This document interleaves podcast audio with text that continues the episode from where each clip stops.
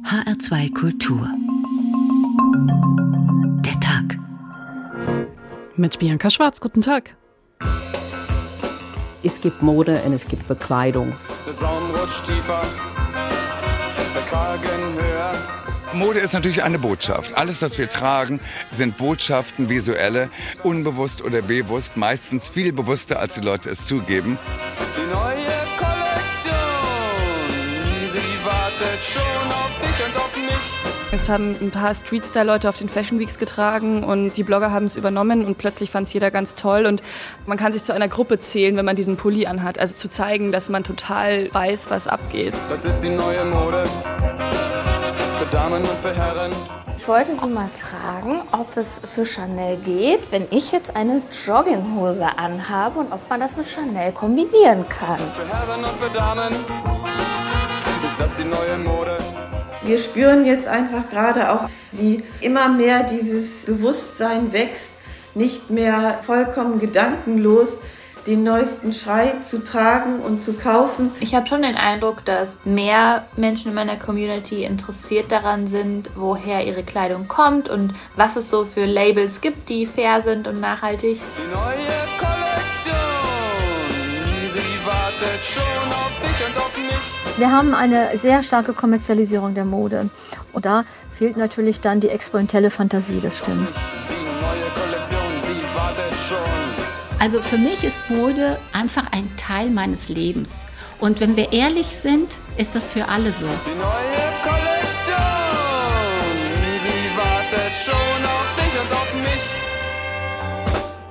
Die Fashion Week findet dieses Jahr zum ersten Mal in Frankfurt statt. Größtenteils rein digital, aber ein paar der schönen und einflussreichen sind für die Modemesse dann doch nach Hessen gekommen. Wobei das mit dem Einfluss heute eine komplexe Angelegenheit geworden ist. Luxus-Modemarken wie Louis Vuitton, Gucci, Chanel einerseits und die Sportklamotten von Adidas und Nike andererseits nähern sich immer weiter an. Nachhaltigkeit spielt auch in der Mode eine immer wichtigere Rolle und Kleider kann man heute mieten sogar im Abo. Der Besitz scheint weniger wichtig zu werden. Aber kann man diesen ganzen Öko, Fairtrade und Nachhaltigkeitssiegeln überhaupt trauen? Und was ist eigentlich mit dem Style? Secondhand-Teile so zu kombinieren, dass sie wie High Fashion aussehen, das sei die Kunst, meinen viele Modeblogger. Überhaupt geben Modeblogger und Influencer zunehmend den Ton an, die großen, traditionellen Modemagazine verlieren an Auflage. Ist das die oft herbeigewünschte Demokratisierung der Mode und hat Frankfurt überhaupt eine Modetradition? Poolslipper, Sneaker, Jogginghose. Frankfurt macht Mode. So heißt der Tag heute. Und welche Marken gerade den Markt bestimmen, das hat Ursula Mayer recherchiert. Nicht atemberaubende Abendroben, teure Handtaschen, Uhren oder Stöckelschuhe, nein, Turnschuhe sind die neuen Statussymbole, Edelsneakers, die zum Beispiel Sportartikelhersteller wie Adidas oder Nike auf den Markt bringen. Für den Glamour-Faktor sorgen dabei Prominente wie der US-amerikanische Rapper Kanye West oder der Basketballer Michael Jordan. Von den Schuhen gibt es jeweils nur wenige zu kaufen, entsprechend begehrt und teuer sind sie, erzählt Karl Tillesen, Chefanalyst beim Deutschen Modeinstitut. Wenn diese herausgebracht werden, die Sneaker, diese limitierten Editionen, dann gibt es eben wirklich diese Leute, die vor dem Laden übernachten, um dann morgens als Erste da zu sein und sich so ein Paar zu sichern. Aber nicht etwa um die Schuhe zu tragen, oftmals verkaufen sie sie im Internet direkt weiter. Zum Teil werden sie dort für mehrere tausend Euro angeboten. So wird aus Schuhen ein Spekulationsobjekt. Ein neuer Trend, auf den etablierte Luxuslabels wie Louis Vuitton oder Balenciaga mit aufspringen und ihr eigenes exklusives Schuhwerk herausbringen. Auch andere Alltagsmode wird aufgemotzt. Bestes Beispiel die Edeljogginghose, mit der sich Influencer derzeit gerne ablichten lassen. Dazu tragen sie dann auch mal Blazer. Wobei, ob solche Jogginghosen wirklich immer so edel sind, da hat Tillissen Zweifel. Es gibt natürlich auch die Kaschmir-Jogginghose oder den Kaschmir-Hoodie, aber leider ist es in vielen Fällen dann auch das gleiche Polyester-Material, nur mit einem anderen Logo drauf. Glamourös und gleichzeitig lässig. Die neue Luxuskleidung scheint anzukommen und das führt dazu, dass zwar Luxuslabels wie Gucci und Balenciaga weiter zu den beliebtesten Marken zählen, aber ihnen die Sportartikelhersteller Nike und Adidas dicht auf den Fersen sind. Und die Grenzen verwischen zunehmend. Immer öfter kommt es zu Kooperationen, berichtet Sabine Resch, Professorin für Modejournalismus an der Akademie Mode und Design. Sie gibt ein Beispiel. Der Gründer und Chefdesigner von Off-White, Virgil Abloh, ist bekannt dafür, dass er die Streetwear gut entwirft und das Luxuslabel Louis Vuitton hat ihn engagiert als Kreativdirektor. Für Luxusunternehmen ist das wie eine Verjüngungskur, mit der sie ganz neue Kunden gewinnen, ohne dass sie natürlich die alten vergraulen wollen. Ein Spagat, den nicht jedes Unternehmen gut hinbekommt, meint Modeexpertin Resch. Gary Weber, René Lesage, Strenes, die sind alle ins Straucheln gekommen, aus unterschiedlichen Gründen. Zum Beispiel haben sie sich nicht um eine neue Kundschaft gekümmert, offenbar. Wie lang aber wird der Trend zum lässig luxuriösen anhalten? Zwar hat die Corona-Krise dazu beigetragen, dass sich viele Menschen generell freizeitmäßiger kleiden, weil sie in Zeiten von Homeoffice nicht mehr ins Büro müssen, aber so meint Tanja Kronen, Pressesprecherin des deutschen Modeverbandes German Fashion, das könnte sich bald ändern. Darauf deutet eine repräsentative Umfrage des Verbandes hin. Und da hat man doch gemerkt an den Aussagen, dass die Leute auch jetzt wieder Lust haben. Nach diesem Jahr der Homearbeit, der Jogginghose, des lockeren Anziehens, dass sie wieder Lust haben, sich schick zu kleiden. Und dann könnte manche Edeljogginghose wieder einem klassischen Kostüm oder Anzug weichen. Naja, oder halt gleichzeitig. Jogginghose und Abendrobe kommen sie schon irgendwie näher, aber wird Mode deswegen tatsächlich demokratischer und vielfältiger oder ändern sich dadurch vielleicht sogar die Körperideale? Das sind Fragen, mit denen sich Alexandra Karenzos beschäftigt. Sie ist Professorin für Mode und Ästhetik an der TU Darmstadt. Guten Abend. Ja, guten Abend. Frau Karenzos, was genau ist denn gemeint mit diesem Schlagwort Demokratisierung der Mode? Ja, das kann man auf mehrere Ebenen äh, verstehen. Und zum, äh, also zum einen ähm, wird durch die massenhafte und günstige Herstellung außerhalb Westeuropas ähm, der Zugang zu aktueller modischer Kleidung für viele Bevölkerungsgruppen erschwinglich. Ähm, insofern hat sich also Mode in gewisser Weise demokratisiert. Und zum anderen wird ja auch Mode nicht mehr nur von oben diktiert, ähm, was modisch ist, sondern die Zugänge sind ja auch vielfältiger geworden. Also auch Subkulturen ähm, diktieren quasi die Mode nach oben hin. Und mhm. äh, insofern ähm, wird ähm, auch hier, auch durch das Internet, von einer Demokratisierung der Mode gesprochen. Weil Sie gerade diese Subkulturen ansprechen. Also was wir ja einerseits schon kennen, ist, dass gerade Musikszenen die Mode beeinflussen, wie Punk zum Beispiel oder Hip-Hop. Aber verschwimmen auch die gesellschaftlichen Grenzen zwischen oben und unten, zwischen arm und reich? Ja, ich denke äh, nicht. Also die Grenzen werden in gewisser Weise natürlich über die Kleidung, ähm, also das wurde ja auch in dem Beitrag vorher äh, deutlich, also in dem alle ähm, die Jogginghose tragen, also durchlässiger, ne? mhm. also die Grenzen werden durchlässiger, aber ähm, gleichzeitig äh, spielt ja der Preis auch eine Rolle. Ne? Also wie teuer ist die Jogginghose, die man sich da kauft? Und das kann man äh, ganz äh, gut auch am Punk sehen, ne? der, ähm, der ja als äh, Subkultur in den kommerzialisierten Mainstream übergegangen ist und ähm, über Vivian Westwood ähm, hat ja auch die Punk-Bewegung ähm, quasi ist ja auch in der Luxusmode angekommen. Und insofern ähm, ist es nicht mehr nur eine Subkultur. Und äh, der Preis macht da auch den Unterschied. Ja, müsste ich jetzt nochmal nachschauen, was die Edeljogginghose von Gucci dann eigentlich so kostet. genau. Das aktuelle große Stichwort lautet ja Diversity im Bereich Fashion und Beauty, also Vielfalt. Es geht darum, alle Menschen und Körperformen so zu akzeptieren, wie sie sind und nicht mehr einem Ideal hinterherzurennen. Das ist ja eigentlich was total Positives, aber ist dieser Trend jetzt nur ideologisch oder eben auch kommerziell? Ja, ich denke, dass es ähm, einerseits natürlich auch ein kommerzielles Interesse gibt, äh, die Zielgruppen zu erweitern. Ähm, also es werden ja immer breitere Bevölkerungsschichten auch angesprochen. Andererseits ist natürlich auch der Druck auf die äh, Werbeindustrie zunehmend gestiegen, auch ähm, quasi realere oder vor allen Dingen unterschiedliche Körper zu zeigen. Die Vielfalt äh, der Gesellschaft soll also idealerweise äh, sich auch in der Mode abbilden. Dies macht ja auch diesen Diversity-Anspruch der Mode umfassender. Also denn es werden ja auch nicht nur äh, verschiedene Körperformen, Ethnien oder Körpermarke gezeigt, ähm, sondern auch ähm, verschiedene Alter und ähm, auch unterschiedliche Berufe, also auch Frauen, die im Beruf sind und so. Und ähm, es hat sich ja auch gezeigt, dass Unternehmen, die weiterhin ja auch auf solche idealisierten Körpermaße und Körperbilder setzen, wie beispielsweise Victoria's Secret, ähm, in den letzten Jahren zunehmend starke Einbußen erfahren haben. Wobei man dann aber ja auch sagen müsste, die Kehrseite der Medaille aus wirtschaftlicher Sicht ist ja natürlich auch, dass die Zielgruppe damit größer wird, wenn ich mich nicht mehr beschränke. Ja, genau. Genau, auf jeden Fall. Also es werden halt ähm, vielfältige Körper ähm, quasi möglich und äh, dadurch äh, erweitert man natürlich auch die äh, Zielgruppe. Mhm. Wenn ich das versuche jetzt langfristig zu denken, ähm, dann kann, könnte das aber doch alles trotzdem dazu beitragen, dass sich Körperbilder tatsächlich ändern. Also wir haben ja heute auf den Laufstegen schon winzige Models, kurvige Models, alte Models, Models mit in Anführungszeichen gesetzt Schönheitsfehlern. Da, da, da tut sich doch schon was und das wird doch einen nachhaltigen Effekt haben, oder?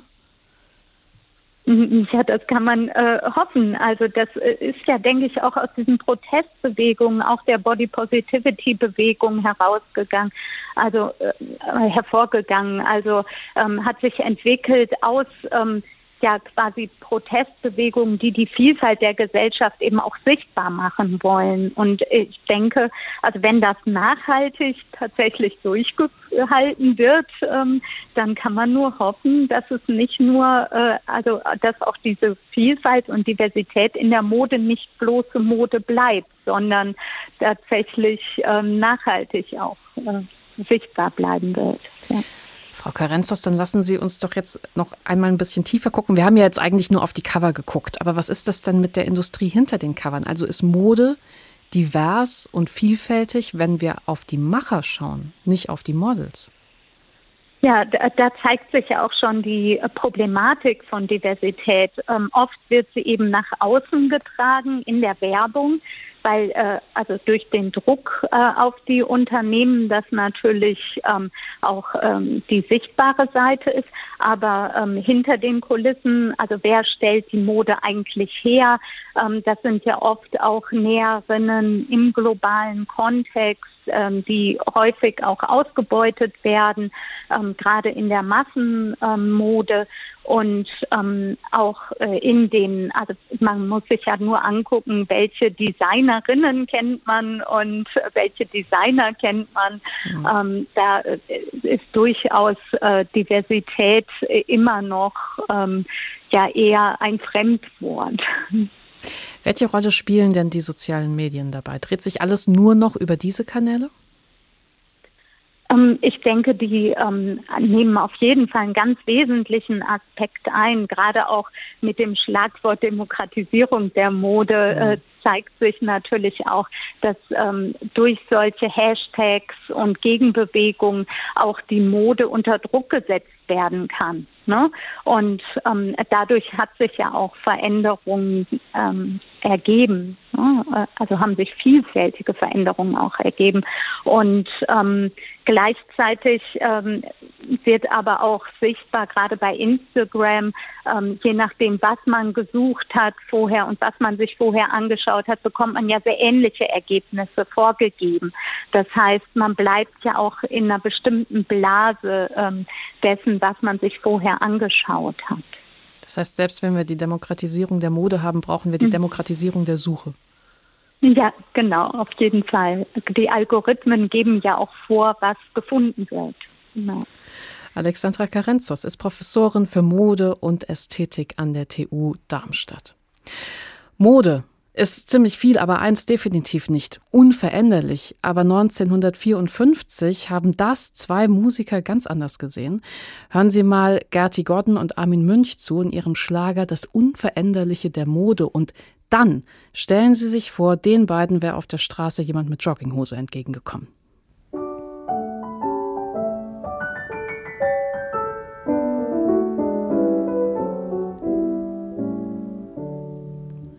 Frühen Vormittage trägt die Frau ein einfaches, doch schickes Wollstoffkleidchen.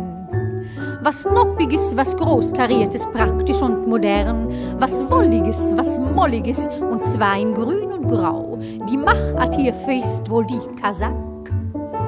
Recht sportlich kurz der Vorderschluss ist sichtbar.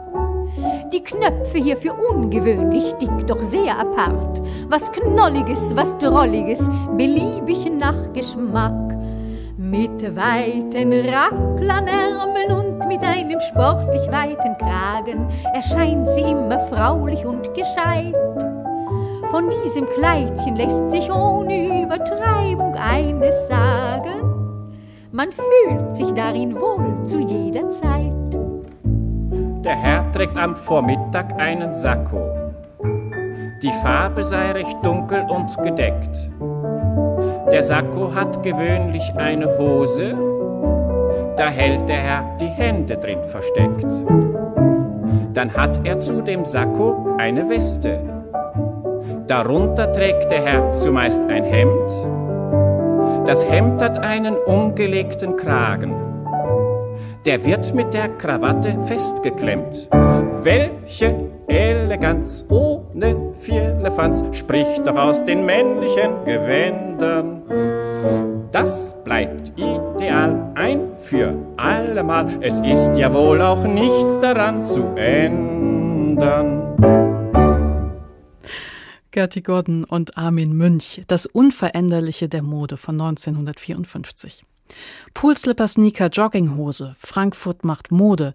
So heißt der Tag heute. Und die Modeindustrie ist bei allem Glamour eben auch eine Umweltkatastrophe. Sie spielt eine wesentliche Rolle bei der Verschmutzung der Meere, ist für über ein Drittel des weltweiten Mikroplastikaufkommens verantwortlich und dann haben wir über die Arbeitsbedingungen noch gar nicht gesprochen.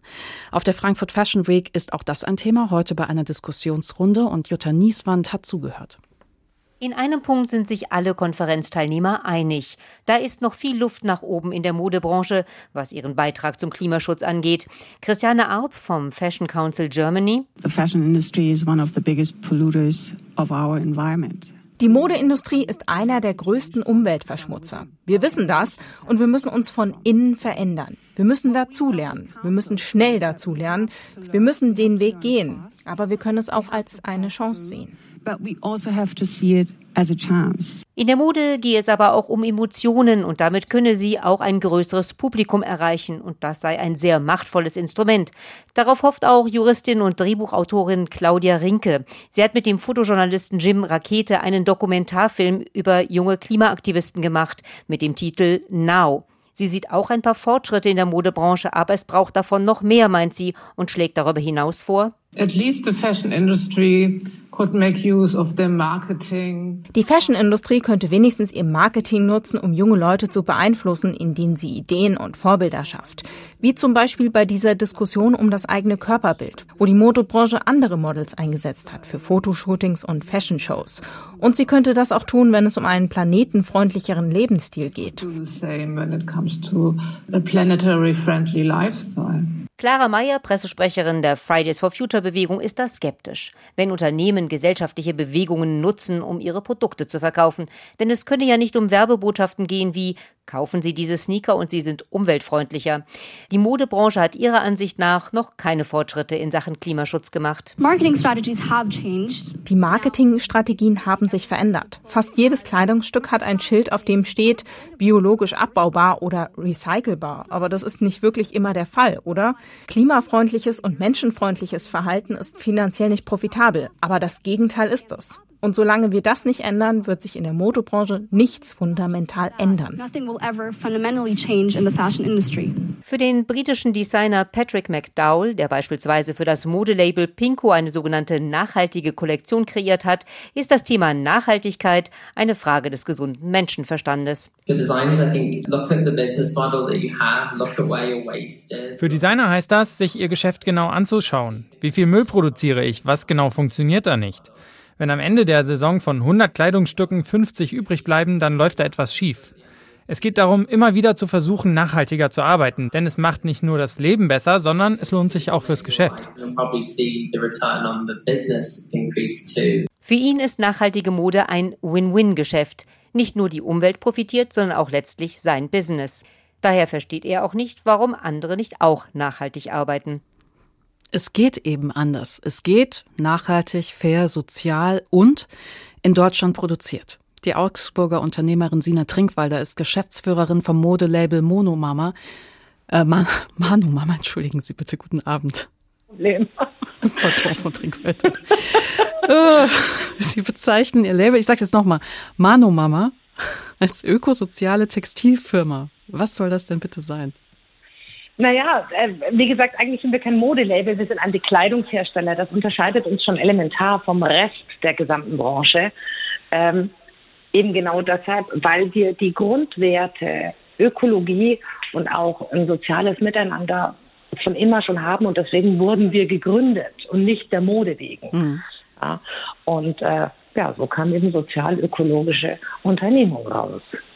Was heißt das denn konkret? Wie viele Mitarbeiter haben Sie? Was sind das für Leute und nach welchen Bedingungen sind die bei Ihnen angestellt? Ich habe gar keine Mitarbeiter, ich habe Kolleginnen und Kollegen. Ah, sehr schön. Das ist, äh, weil jeder kann was und niemand ist mehr wert oder weniger wert und äh, niemand steht über dem anderen, sondern wir stehen stets hinter dem Nächsten und hinter dem anderen, ja, um äh, ihn in seinen Entscheidungen auch mitzutragen. Und wir sind insgesamt knapp 150 Menschen, die bei meiner Mama beschäftigt sind und äh, vor zehn Jahren oder vor über zehn Jahren habe ich das Unternehmen gegründet mit der Bedingung oder aus der Bedingung heraus, dass Menschen, die eben es nicht so einfach auf dem Arbeitsmarkt haben, weil sie nicht so einen supergeilen Lebenslauf haben, weil der vielleicht ein bisschen holpriger ist als der unsere, weil äh, ja, 10, 15 Jahre in Hartz IV festgesteckt sind, nicht aus Eigenverschuldung, sondern weil HR-Abteilungen, die gerne Rosinen picken, sagen, dich brauche ich nicht, du kannst mhm. ja nichts, ja, und bitte, jeder Mensch kann was. Diesen Menschen wieder die Chance zu geben, ihren eigenen Erwerb zu wirtschaften und somit auch in unserer Gesellschaft teilhaben, oder teilzuhaben. Lassen Sie uns doch da anknüpfend gerade mal über die Arbeitsbedingungen mhm. in der Textilbranche sprechen. Da mhm. geht der Blick ja oft nach Asien, aber soweit müssen wir nicht gucken. Wie sind denn aus mhm. Ihrer Sicht die Arbeitsbedingungen in Portugal, Rumänien, Großbritannien? Ja, ich muss, also ich muss ganz ehrlich gestehen, ich empfinde dieses Asien-Bashing mittlerweile wirklich für fast schon frevelhaft, weil solange wir nicht zu Hause oder in unserer unmittelbaren Nähe gute Bedingungen haben, brauchen wir bitte nirgendwo anders rumschlagen. Äh, ja? Mhm. Was noch viel schlimmer mittlerweile ist, ist, ist Afrika. Ja? Seit ungefähr zehn Jahren hat die Textilindustrie Afrika entdeckt, voraus Kenia und Äthiopien, wo für 25 US-Dollar die Menschen mittlerweile pro Monat nähen. Die können links und rechts nicht davon leben, aber ist ja wurscht. Wenn wir hier in Europa gucken, dann gibt es wirklich schlimmste Bedingungen im tiefen Osten. Ähm, wir, wir guckt mir einfach auf eine Insel wie, äh, wie England, da haben wir mittlerweile Bedingungen wirklich unmittelbar vor unserer Haustür, ja, mhm. wo für zwei, drei Pfund Menschen in der Stunde nähen, weil sie keine andere Chance haben. Ja. Portugal hat einen Mindestlohn von guten drei Euro. Davon können die aber nicht leben. Die können nur deshalb davon leben, weil sie noch zu Hause wohnen, meistens bei den Eltern oder aber irgendwie mein Haus geerbt wurde. Also das hat nichts mit realistischen Lebensbedingungen zu tun. Aber es klingt halt super. Es klingt super. Das heißt, wenn ich äh, jetzt irgendwo eine Jeans kaufe und da steht drauf, hergestellt in der EU, mhm. sollte ich kein gutes Gefühl haben deswegen, so wie Sie das beschreiben. Naja, naja es, es ist noch schlimmer. Sie muss nicht hergestellt sein in der EU, weil der Gesetzgeber bis heute sich geflissentlich weigert, auch auf EU-Ebene eine echte Transparenz, die der Kunde eigentlich braucht, auch zu gestalten. Sie kann auch irgendwo auf dieser Erde hergestellt worden sein und in der EU wurde der letzte Handgriff getätigt. So kommen sehr viele, so kommen sehr viele Kleidungsstücke aus wirklich auch komischen oder und, und, und sehr äh, indiskutablen Kanälen. Wir kennen jetzt gerade die Thematik äh, Uiguren, ja, was wirklich, also wo Menschenrechte missachtet werden bis zum geht nicht mehr. Wir kennen den Bereich Myanmar, das ehemalige Burma. Also da gibt's wirklich ganz, ganz viel. Äh, und das will man nicht transparent machen. Und das seit Jahren. Also ich bin auch langsam ein bisschen, mein, mein, meine Wut wurde müde. Ich, ich merke schon, wie viel Energie Sie haben bei dem Thema. Aber gerade bei diesen transparenten Siegeln. Ich habe mich mhm. äh, letztes Jahr für eine Recherche sehr, sehr, sehr ausführlich mit Nachhaltigkeitssiegeln beschäftigt und habe dann mhm. für mich festgestellt, okay, je genauer ich hinschaue, desto intransparenter wird das, desto weniger verstehe ich am Ende. Und ich hatte dann das Gefühl, ich kriege da gar nichts Konkretes in die Hand. Was kostet denn ein Label Nachhaltigkeitssiegel? Ja, das ist doch Sinn und Zweck von Labels, ja. Hauptsache, wir haben die Dinge zertifiziert. Ich sage immer sehr schön, Labels und Zertifizierungen sind der größte oder der, der kleinste gemeinsame Nenner einer großen Industrie, ja. Wasch mich, aber mach mich nicht nass. Haben wir übrigens jetzt mit dem Thema Lieferkettengesetz auch. Das hätten wir uns auch sparen können. Das ist auch eine nette Geschichte. Ähm, Labels, also Zertifizierungen sind dazu da, um ja, Mindeststandards zu garantieren. Ja, ob die dann letzten Endes eingehalten werden oder nicht, weiß keiner, weil 365 Tage im Jahr auch niemand da ist. Ja, mhm. geht auch gar nicht. Man zahlt dann da dafür. Es gibt unterschiedliche äh, Zertifizierungen. Die einen nehmen einmalige Kosten für jede Überprüfung Kosten, die anderen nehmen für jede Rechnungsstellung von einem Stück Stoff mit Kosten. Das sind zwischen drei und fünf Prozent vom Umsatz. Das ist ganz schön viel Geld. Ja. Ich habe ja den grünen Knopf auch maßgeblich äh, mitbegleitet, weil unser Minister Müller wirklich auch, den ich privat sehr schätze, muss ich auch mal sagen, weil ich mhm. jetzt gleich politisch ein bisschen drauf einhacke. ähm, ja, nee, man muss auch fair bleiben. Ja, privat ist es wirklich ein, ein Mensch, der verändern will, aber im politischen Rahmen ist halt Veränderung nicht gewünscht, wenn sie denn an den Geldbeutel geht. Ja, der diesen grünen Knopf ins Leben gebracht hat wir haben uns auch gequält mit Gott-Zertifizierung und Knopf-Zertifizierung, mit dem ganzen Scheiß mitgemacht. Am mhm. Ende des Tages bringt es überhaupt nichts, ja. Weil wenn du sowieso produzierst, vom Garn bis zur Naht, in einem Hochlohnland mit den besten Arbeitsbedingungen, mit einem Arbeitsschutzgesetz, einem Jugendschutzgesetz, Umweltauflagen, weswegen nach wie vor keiner hier produzieren möchte, ja, mhm. weil die Bedingungen so streng sind, ähm, dann brauche ich nicht noch drei Prozent meines Jahresumsatzes äh, irgendeine Zertifizierung in Rachen schmeißen, die mir dann weniger garantiert, als ich gesetzlich einhalten muss. Was Aber das denn? Ich glaube, das ist genau der Punkt. Ich glaube, vielen Konsumenten ist vielleicht gar nicht bewusst, dass hm. sie dafür bezahlen, dass sie am Ende ja, dieses Siegel dafür bekommen. Also inwiefern das auch ein Geschäft ist. Ne? Ja, es ist ein, es ist ein maximales Geschäft, ja. Also man muss es auch sehen, wenn da so eine Zertifizierung stattfindet, da, da, da kann man, das muss man auch mal schonungslos sehen. Da kommt jemand, der relativ wenig Ahnung von der wirklichen textilen Wertschöpfung hat. Ja, also ich kann das nur von meiner Seite aus sagen. Uns hat eine Modedesignerin, die nicht in ihrem Hauptfach äh, sich äh, bemühte, äh, besucht und hat sich das mal ein bisschen angeguckt und hat dann auch beispielsweise ähm, Dinge, die äh, ja vom Gewerbeaufsichtsamt abgenommen sind und die von der Berufsgenossenschaft eingefordert werden, in Zweifel gesetzt und gesagt, ja, wir wollen das aber fürs Siegel anders. Hey, wem, wem kannst du denn das noch erklären? Ja. Mhm. Und ganz ehrlich, die Zeit und Nerven hat kein Unternehmen, das hier produziert, zusätzlich noch für Siegel und Tralala und Pipapo einen Haufen Geld zu zahlen, dafür, dass wir die Dinge nochmal dreifach, vierfach und schlechter machen sollen. Also Sina Trinkwalder, zum Abschluss noch einmal Tacheles. Sie haben einerseits rund 150 Beschäftigte, die Sie nach mhm. deutschen Vorgaben, Gesetzen beschäftigen und bezahlen. Andererseits... Alle unbefristet, ja. Alle un unbefristet. ja, ja, unbefristet dazu. Andererseits haben Sie mir vorhin äh, erzählt, dass die 30.000 Euro im Monat, die es bräuchte, um bei Facebook richtig Werbung machen zu können, die fehlen Ihnen. Also wo machen Sie denn für Ihre persönliche Mode-Utopie, die Sie da betreiben, wo machen Sie die Abstriche? Ich glaube, ähm, ich lebe seit elf Jahren zusammen mit meinen Ladies and Gentlemen, zusammen mit allen, die meine Mama entdeckt haben, nach dem Motto, Ehrlichkeit wert am äh, längsten und Qualität setzt sich durch. Das geht leider nicht so schnell, wie wir es in der Modebranche gewöhnt sind, aber das müssen wir auch nicht. Ja, Ich glaube, die Veränderung, die wir ganz transparent, offen und ehrlich tragen und, und, und, und gestalten und viele Menschen mitnehmen können, die sagen, ja, wir finden das toll, so offen wie ihr das kommuniziert. Wir kommunizieren auch beispielsweise mal was, wenn wir unsere Meinung ändern, weil wir neue Erkenntnisse, wissenschaftliche Erkenntnisse haben, dass anderes eben fürs Klima besser ist. Aber ja? es geht bei Ihnen ein bisschen anders. Also so diese ganz großen wirtschaftlichen, schnellen Schritte, die legen Sie nicht hin. Die, das geht nicht. Das, und, und, das haben wir dann akzeptiert. Ja? Wir mhm. haben die Marketingkohle nicht. Wenn wir mal einen freien Cent haben, stopfen wir das außerhalb der Corona-Zeit im Sommerfest für die Kolleginnen und Kollegen oder aber viel in Forschung, um neue Dinge auf den Weg zu bringen, die ja das Klima schützen. Und mit dem Klima meinen wir nicht nur die Umwelt, sondern auch die Menschen. Sina Trinkwalder ist die Geschäftsführerin von Mano Mama, die nachhaltig und transparent Kleidung produzieren.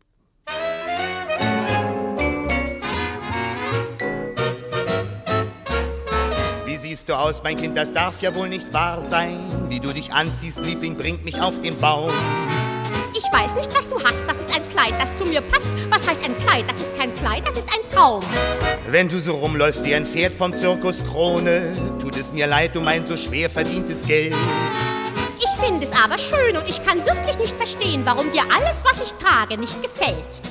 Zu diesem Hut kann man nur Gott behütchen sagen. Was ist an dem denn nun schon wieder so verkehrt? Den würde nicht mal unser Bundeskanzler tragen, wenn er auf Urlaub nach Italien fährt. Auch meine Freundin findet dieses Kleid sehr kleidsam. Ja, und im Innern denkt sie sicherlich bei sich. Ich schweige lieber still, sie soll doch anziehen, was sie will, denn unsere größere Chance bei Männern hab dann ich. Der Mann sagt nein. Die Frau sagt ja. Der große Krach ist plötzlich da. Denn was der Frau gefällt, gefällt nicht immer dem Mann. Und außerdem stelle ich noch fest, dass dieses Kleid tief blicken lässt. Ach so, ja, was der Frau gefällt, gefällt nicht immer dem Mann. Ich hab ein Mitbestimmungsrecht. Ich bin dein Herr und nicht dein Knecht. Was einer Frau gefällt, gefällt nicht immer dem Mann. Das mit dem Mitbestimmungsrecht würde ich heute ausdiskutieren wollen. Gisela Schlüter und Bully Bulan, Mode Chanson heißt der Song, 1962 veröffentlicht. Poolslipper, Sneaker, Jogginghose, Frankfurt macht Mode, so heißt der Tag heute und da schauen wir jetzt nach Biebergemünd. Die Marke Engelbert Strauß aus Biebergemünd macht Workwear, also Berufsbekleidung, vom Handwerker bis zur Krankenschwester. Aktuell gehört das Unternehmen zu den am schnellsten wachsenden im deutschen Mittelstand, denn Workwear ist hip, es ist etwas Greifbares in der digitalen Welt und als solches immer stärker gefragt. Das hat Engelbert Strauß ganz gut verstanden und verkauft nicht nur Kleidung, sondern auch ein Lebensgefühl. Es gibt eine wichtige Regel in der Mode. Alles kommt wieder. Die Cargohose beispielsweise feierte in diesem Sommer schon ihr zweites Comeback. Und mit ihr waren plötzlich auch Flanellhemden und Windjacken zurück. Aus der ehemaligen Arbeitskleidung wurde ein Modetrend, besonders unter Männern. Den Grund dafür sieht André Bangert, Head of Menswear bei der Modefachzeitschrift Textilwirtschaft, in der damit einhergehenden Funktionalität und dem Komfort. Also die Männer mögen es, wenn Dinge praktisch sind. Deswegen gibt es auch eine starke Hinwendung vieler Männer zur äh, Utility Wear, zu äh, praktischen Dingen mit vielen Taschen, mit innovativen Stoffen. Da will eigentlich kaum noch ein Mann drauf verzichten, wenn er sich ein neues Teil kauft. Nicht nur in der Herrenmode, auch bei den Damen sind Workwear-Elemente wie sogenannte Shackets, also Shirtjacken oder Hosen mit aufgesetzten Taschen im Trend. Eine Entwicklung, von der auch Engelbert Strauß profitiert.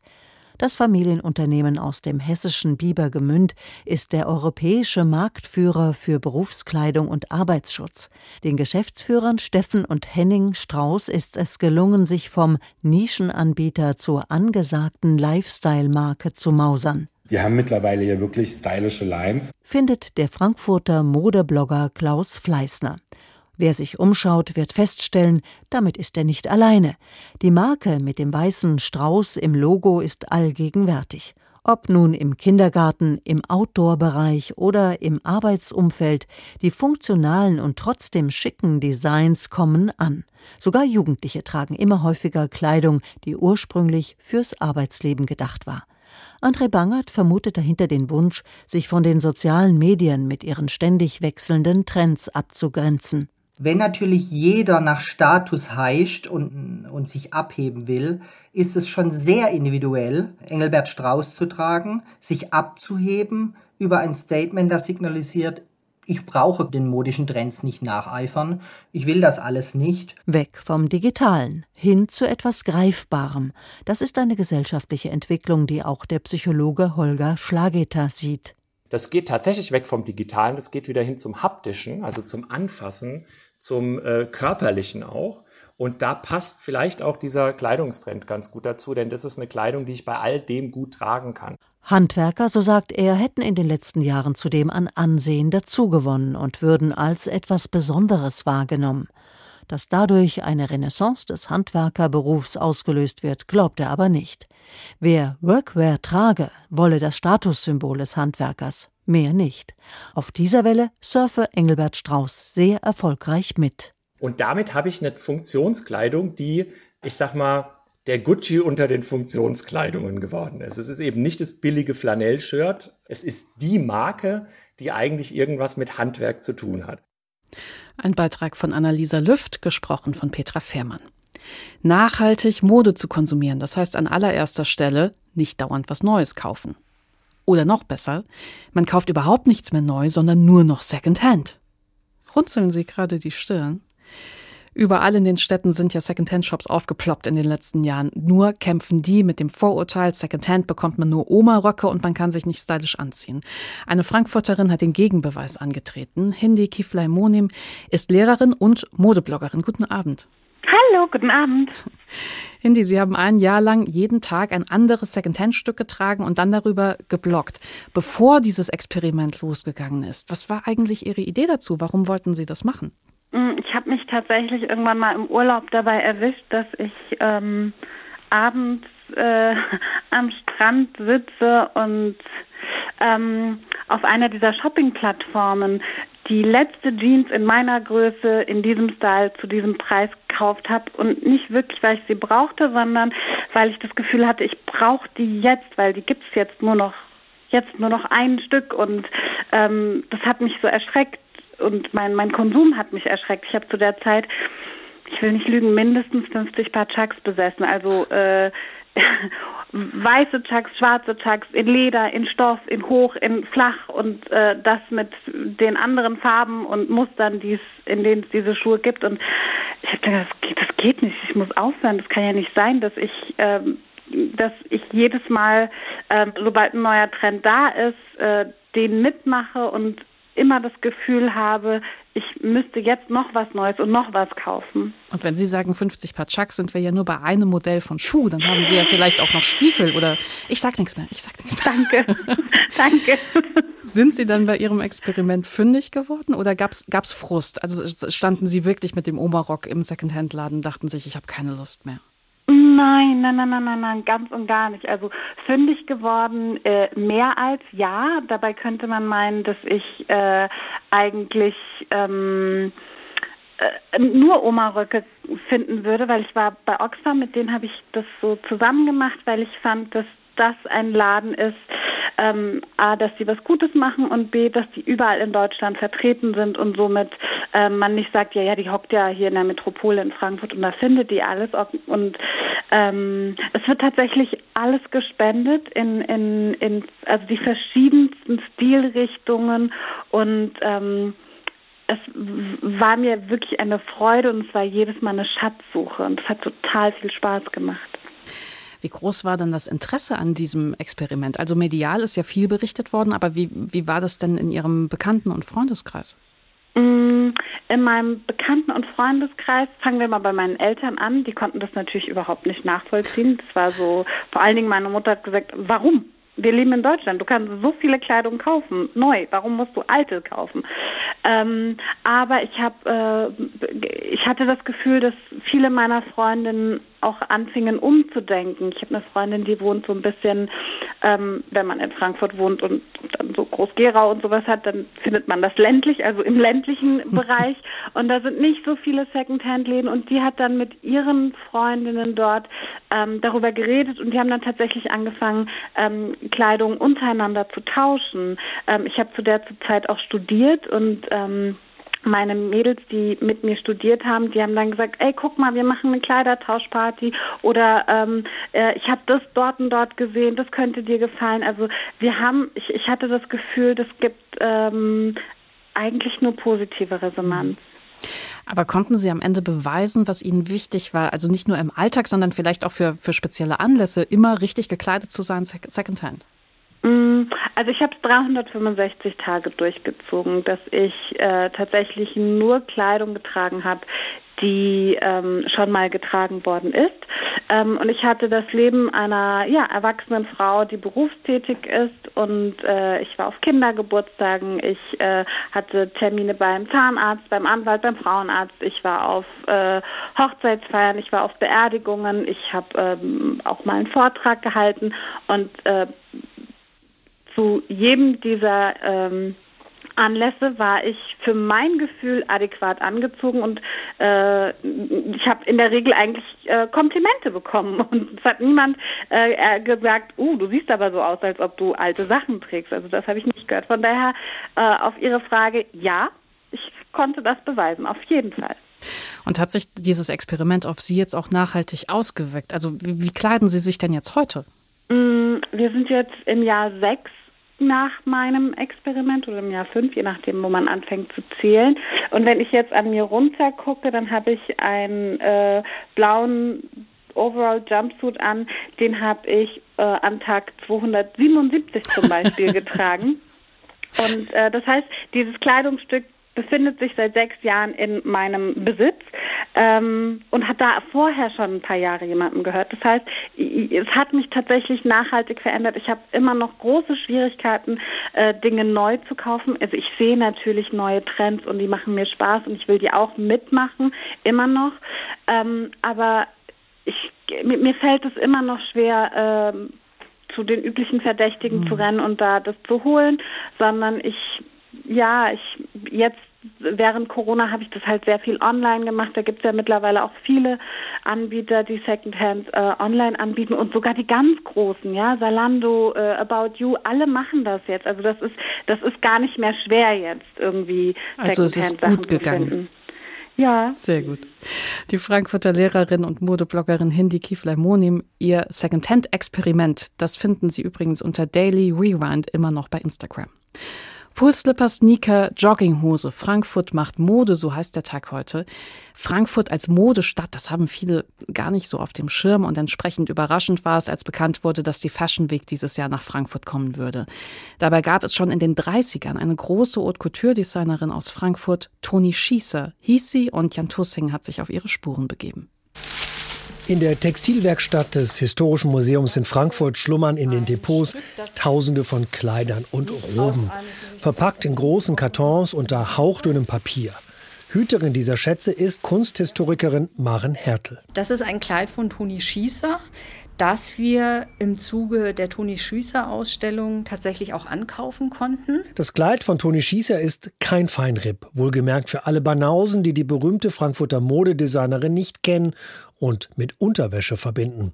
Vor Maren Hertel liegt ausgebreitet ein buntes Cocktailkleid mit floralem Muster, so atemberaubend, dass es die Bildzeitung abgedruckt haben könnte. Das ist ein Stück aus dem Jahr 1957 und da sieht man einfach schon, was das Besondere ihres Modehauses war und was auch ihre Handschrift letztendlich bedeutete. Toni Schießer hat seit den 40er Jahren in Frankfurt St. Gallner Spitze verarbeitet. Handwerklich perfekt, auf höchstem Niveau. In ihr Atelier nicht weit vom Frankfurter Hof zog es Stars und Scheichs aus aller Welt, erinnert sich Modedesignerin Philippa Sabrina Koch, die in den 90er Jahren dort als Gesellin lernte. Ich habe sie ja als, da war sie so um die 80, habe ich sie kennengelernt und sie war auch in diesem hohen Alter so glamourös, trug also Riesenbrillen, dann hatte sie grau-lilanes Haar und immer perfekt gekleidet. Toni Schießer war Fashion und Glamour und setzte mit ihren handgestickten Kleidern Frankfurt auf die internationale Modelandkarte. Das Who is Who Deutschlands gab sich bei ihr die Klinke in die Hand. Stars wie Katharina Valente und reiche industriellen Gattinnen. Wochenlang stickte Philippa Sabrina Koch an einem Kleid und lernte so das Modehandwerk. Wir waren ein Teil von diesem Kleid, das dann ne, 20.000 Mark gekostet hat. Das war für uns ein Vermögen, ja. Und wir haben daran genäht. Das war schon toll. Heute leitet Philippa Sabrina Koch die Ausbildung an der Frankfurter Schule für Mode und Bekleidung. Eine für Deutschland einzigartige Institution. Denn hier können junge Menschen in drei Jahren das Modehandwerk von der Pike auflernen. Ihre Lehrjahre bei Toni Schießer begleiten sie dabei immer noch. Ja, ich glaube, das spüren meine Schüler. Also mir ist Fachwissen total wichtig. Ich kann es nicht ertragen, wenn man irgendwas so dilettantisch so schnell, schnell macht. Frankfurt und Mode, eine sehr lange Tradition.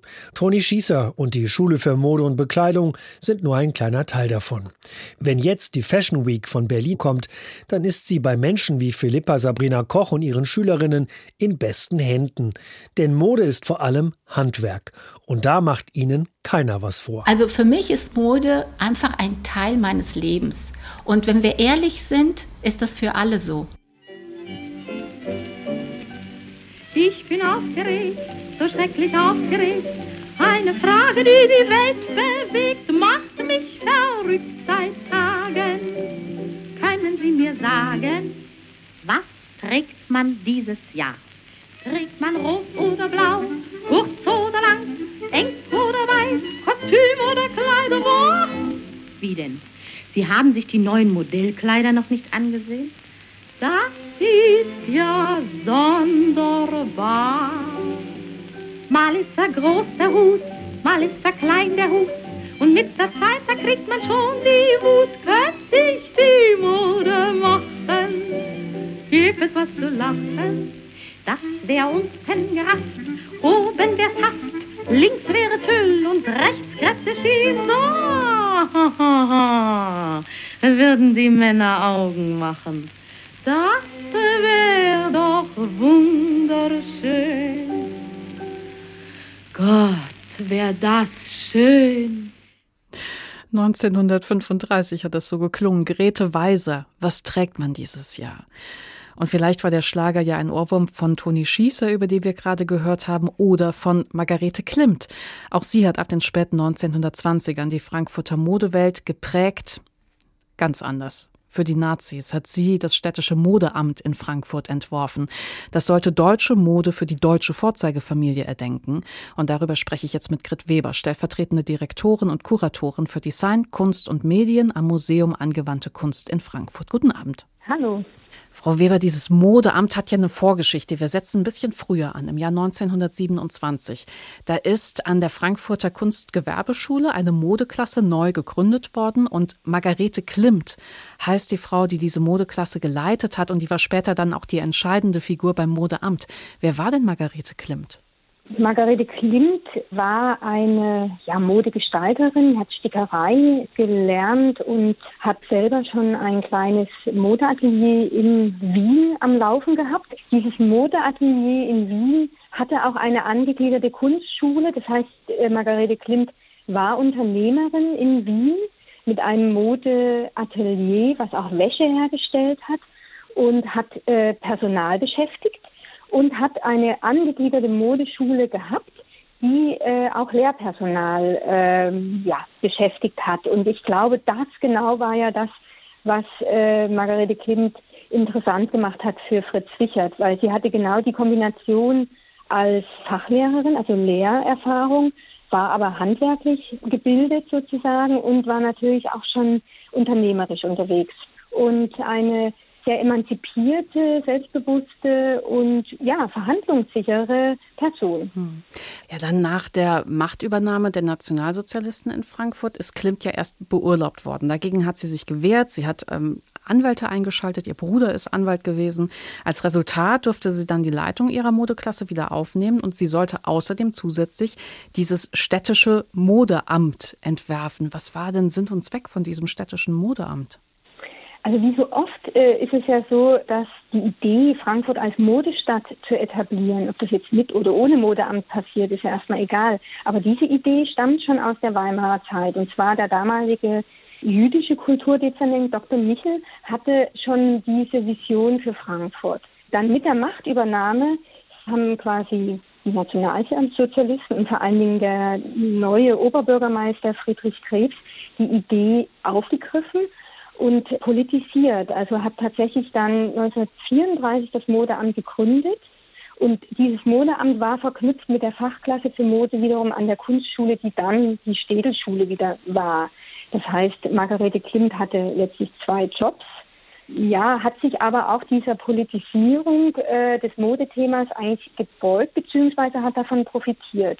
Und äh, die Politisierung bestand darin, dass Mode natürlich immer ein wirtschaftlicher Faktor ist und Frankfurt sollte mit diesem Modeamt, was ja Entwürfe lieferte, aber auch Tagungen und Modenschauen ausrichten sollte, einfach, dass Frankfurt eine Strahlkraft entwickeln soll, um diese Stadt, die ja eigentlich eine ganz andere Tradition hatte, als Modestadt neu zu erfinden. Mhm. Und da muss man dann noch mal ein bisschen ausholen, weil diese Frage der Modestadt ist in den 30er Jahren nicht losgelöst zu sehen von dem neuen Titel der Nationalsozialisten, nämlich Frankfurt als Stadt des deutschen Handwerks zu etablieren.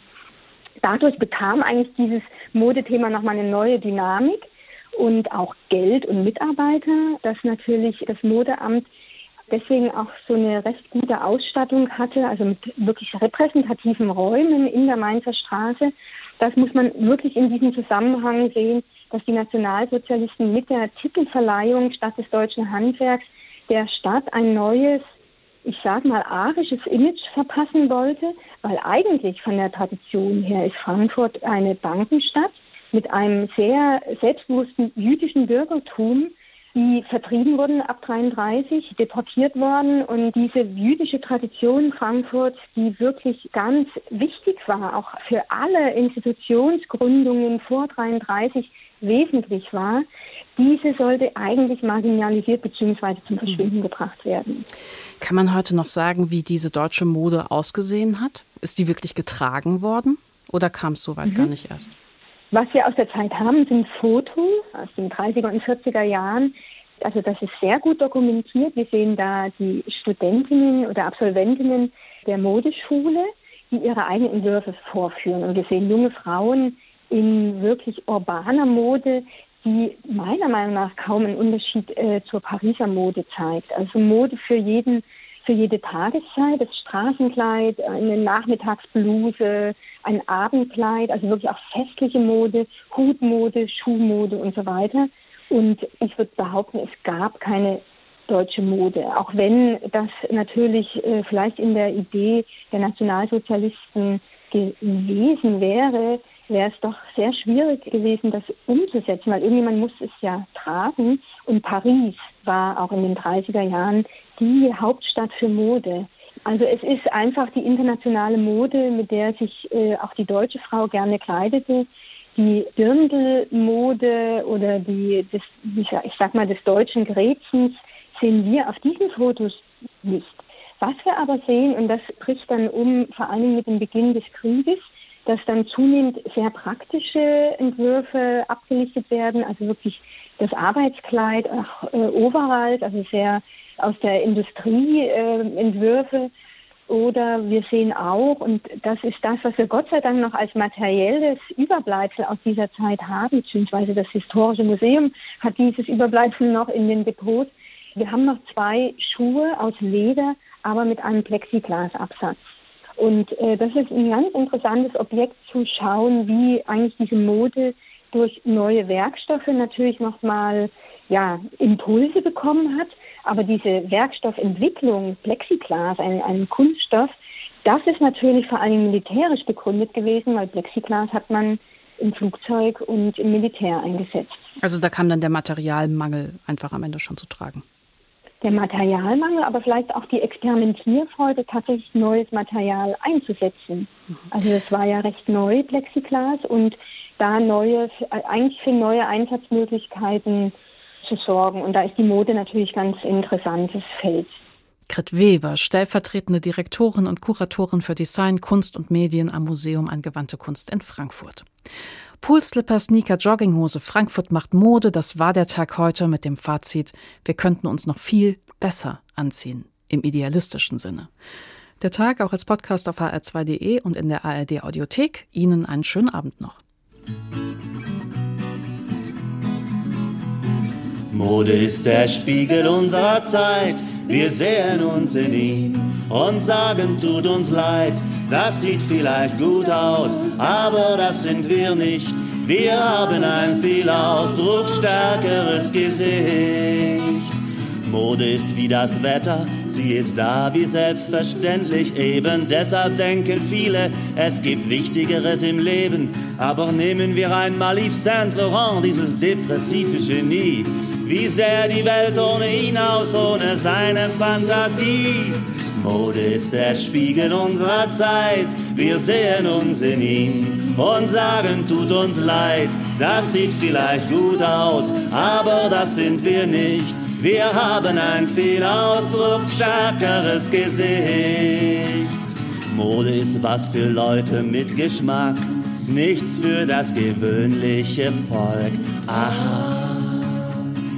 Während sie über den Laufsteg schlendert, hat sie sich schon längst verändert. Mode ist so oberflächlich, sie ist völlig nebensächlich und es wird sie immer geben. Outfit ist das halbe Leben. Mode ist der Spiegel unserer Zeit, wir sehen uns in ihm und sagen, tut uns leid, das sieht vielleicht gut aus, aber das sind wir nicht. Wir haben ein viel ausdrucksstärkeres Gesicht. Und die Bewegungen der Frauen stellen alles in den Schatten. Sie stammen aus der Zeit, als sie noch nichts zum Anziehen hatten.